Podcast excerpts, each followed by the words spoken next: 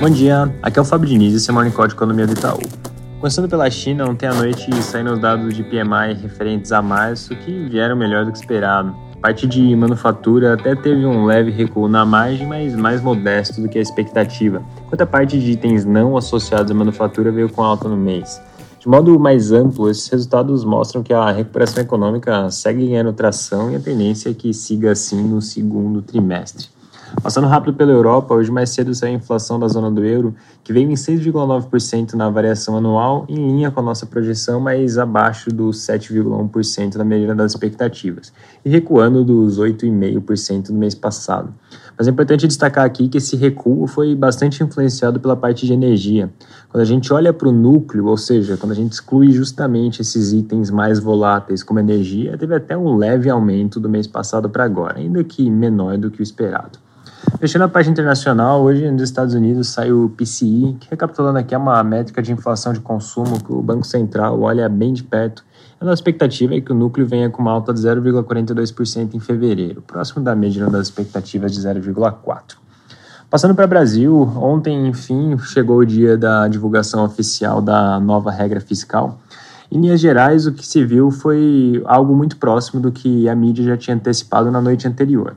A regra estabelece uma meta para o resultado primário que vai ter uma banda de tolerância de 0,25 ponto percentual para mais ou para menos. Uma vez atingida a meta, as despesas vão crescer 70% da receita realizada até julho. Se a banda inferior da meta não for atingida, esse crescimento das despesas passa a ser 50% ao invés de 70%, até como uma medida corretiva por esse não cumprimento. No caso contrário, ou seja, se o teto da meta for superado, o excedente de receita pode ser usado para investimentos. Em termos práticos, o resultado disso tudo é um crescimento real das despesas que vai variar entre 0,6% e 2,5% ao ano. De pontos positivos, vale destacar que, primeiro, a regra deixa as exceções bem delimitadas. Em segundo lugar, ela estabelece uma trajetória de resultado primário que, apesar de ser desafiadora, é positiva, inclusive com superávites a partir de 2025. Além disso, tinha uma discussão sobre se a regra usaria receita projetada ou realizada para vincular com o crescimento das despesas.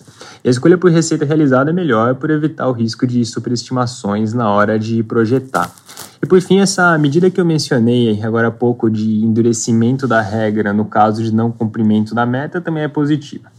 Agora, do lado negativo, o que a gente lê com certa cautela é o fato de que, como a despesa cresce com a receita, pode acontecer de receita extraordinária acabar sendo usada para financiar gastos permanentes. E tem um outro ponto que chama a atenção é que essa vinculação também diminui a potência de um eventual aumento de imposto no caso de uma queda na arrecadação. O ponto importante é que, apesar da apresentação oficial de ontem, os detalhes todos da proposta ainda não foram divulgados, porque o texto com a lei que vai ser votada para aí sim implementar essa nova regra ainda não foi submetido no Congresso.